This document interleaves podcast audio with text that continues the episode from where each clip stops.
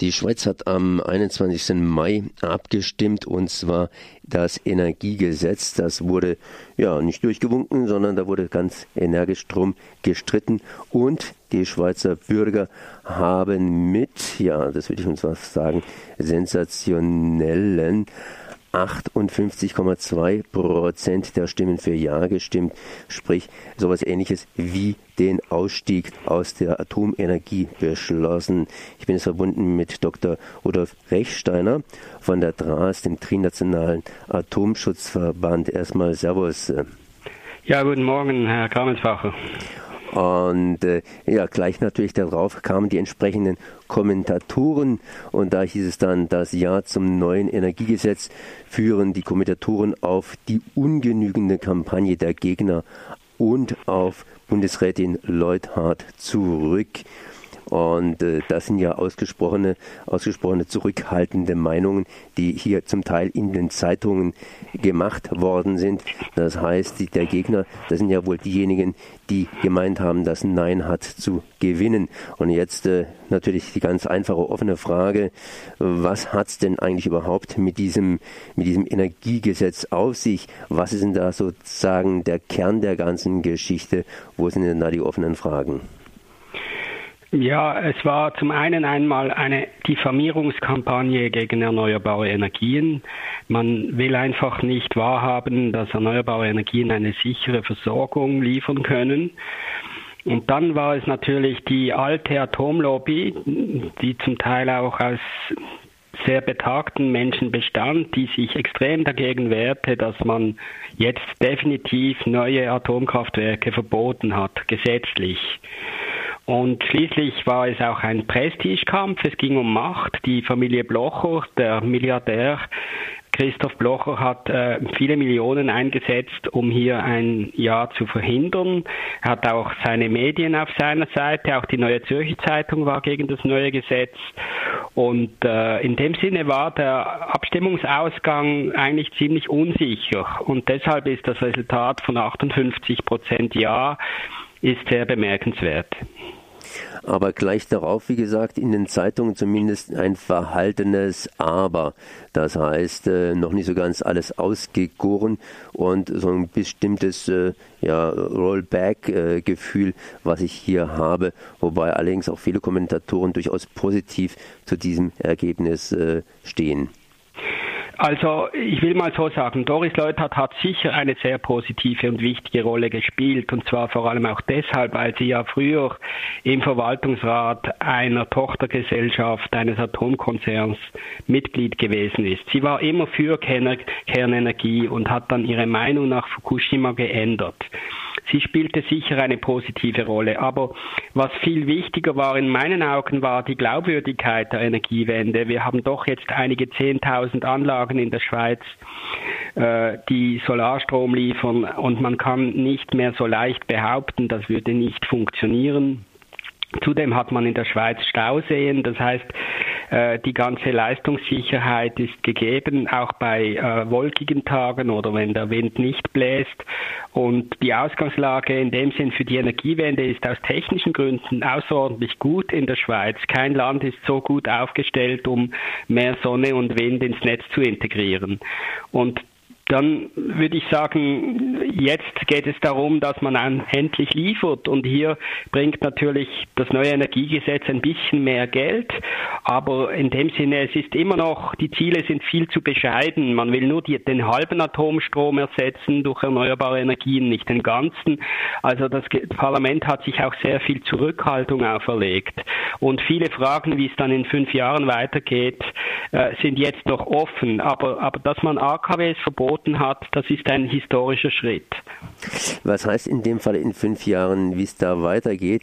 Ein Kommentator hat ja auch hier geschrieben, Deutschland 2020, das heißt, wenn Deutschland aussteigt, sinkt natürlich auch entsprechend der Strom an, das Stromangebot und damit könnten dann wiederum bestimmte Preise steigen und entsprechend äh, ist die Versorgungssicherheit durch Importe nicht mehr so gesichert. Ja, das ist ein Bild, das an die Wand gemalt wird. Im Wesentlichen geht es ja darum, dass die Schweizer Atomkraftwerke jetzt sehr starke Defizite einfahren und die brauchen dringend Geld. und die suchen sich jetzt im Rahmen einer neuen Marktordnung Subventionen zu verschaffen, indem man sagt, ja, wir brauchen das im Winter zur Sicherheit und deshalb wird auch die deutsche Lieferfähigkeit, die wird gar nicht ausgetestet. Ich meine, wenn man im Winter Strom braucht in der Schweiz, wäre es ja mal das Einfachste, nach Schleswig-Holstein zu telefonieren und dort eine Windfarm ins Meer zu stellen. Äh, solche Dinge könnte man tun. Man könnte auch dann die, die Stromtrassen Nord-Süd ein bisschen verstärken, sodass die Schweiz ein bisschen mehr Versorgungssicherheit hat mit, mit Windstrom aus dem Meer zum Beispiel. Aber äh, wie soll ich sagen, es wurde sehr unsachlich argumentiert. Die einfachsten Lösungen werden gar nicht in Betracht gezogen. Und in dem Sinne, weil eben die, die Atomkraftwerke notleidend sind, ist die Auseinandersetzung auch alles andere als beendet. Eigentlich könnte man sie alle sofort schließen. Es würde gar nichts passieren. Aber die wollen noch 30 Jahre weiterlaufen und die müssen jetzt lernen, dass sie kein Geld bekommen. Das heißt, das Ziel jetzt heißt, wir werden das Referendum gegen jegliche Form von Atomförderung ergreifen, wenn den alten Kraftwerken noch einmal unter die Arme gegriffen werden soll. Das heißt, man könnte also hingehen und könnte, ähnlich wie bei der schweizerischen Hochseeflotte, auch extern, sprich anderswo versuchen, seine Sicherheit mit zum Beispiel auf dem Meer stationierten und aufgebauten Windanlagen zu sichern. Ja, weil die Schweiz ist ja die europäische Stromdrehscheibe. Man macht das heute mit französischem Atomstrom. Äh, da wird Nachtstrom importiert und am Tag wird Spitzenstrom zurückgeliefert und so weiter. Die Schweiz ist ein riesiges Stromhandelsland wegen den vielen Speicherseen und von daher ist diese Versorgungsknappheit, die ist frei erfunden. Man muss nur den Strom bestellen. Und, und die Atomlobby will sich immer noch für unersetzlich erklären und deshalb auch diese Diffamierung erneuerbarer Energien seien subventioniert, ob, obwohl heute die Sache ja so ist, dass Wind und Sonne mit, mit 5 Cent ans Netz geht und billiger ist als Kohle oder Gas und halb so teuer wie Atomstrom. Also ich meine, die, die ganze Diskussion war unglaublich absurd. Aber die Mehrheit der Presse stand eigentlich auf der Gegnerseite, eben auch weil der Milliardär Blocher die Schweiz mit seinem Geld ein Stück weit kontrolliert. Und deshalb war der Abstimmungsausgang äh, war in dem Sinne äh, sehr spannungsreich für uns. Jetzt haben wir die ganze Zeit über die Versorgung geredet.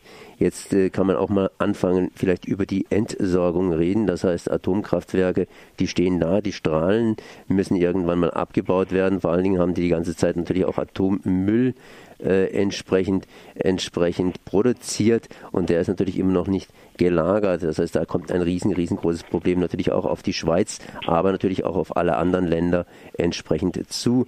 Wird es bereits angepackt? Nein, es wird sehr wenig getan. Man hat jetzt die Pläne noch einmal um 15 Jahre zurückgestellt. Und zwar einfach deshalb, weil die Atomkonzerne kein Geld haben, um das zu bezahlen. Also tut man so, als sei alles gelöst und überlässt dann die ganzen Kostenfolgen dem Staat. Äh, das sind auch in der Bundesverwaltung und in der Atomlobby sind da ganz viele Leute, die um jeden Preis jetzt äh, eine Lösung auch verhindern wollen, wollen, weil das kostet ja Geld und das Geld hat hat man gar nicht. Also lässt man einfach die Diskussion sausen und, und sagt, wir brauchen das erst um das Jahr 2100. Deshalb können wir jetzt noch 20, 30 Jahre warten und die nächste Politikgeneration soll das lösen. Also es ist so das Motto nach mir die Sintflut, das ist äh, die ganze Strategie dieser Lobby. Noch eine kleine abschließende Frage. Ich meine, diese Abstimmung war jetzt am 21. Mai. Wann könnte so eine Abstimmung wieder, sagen wir mal so, revidiert werden? Weil es gibt ja starke Kräfte, die durchaus dagegen arbeiten, obwohl natürlich im Prinzip die Zeit für, das heißt gegen die Atomkraft arbeitet.